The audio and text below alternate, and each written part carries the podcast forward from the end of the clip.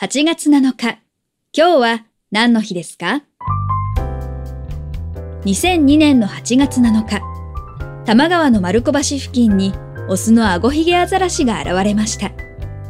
その後、鶴見川にも出没し、アザラシはタマちゃんと名付けられ、その姿が連日報道されると、一躍人気者になりました。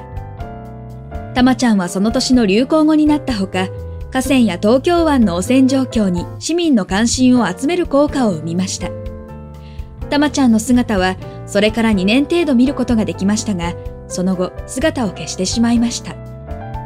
海に帰ったのではと言われていますが、真相はたまちゃんにしかわかりません。今日は何の日？今日はたまちゃんが初めて目撃された日。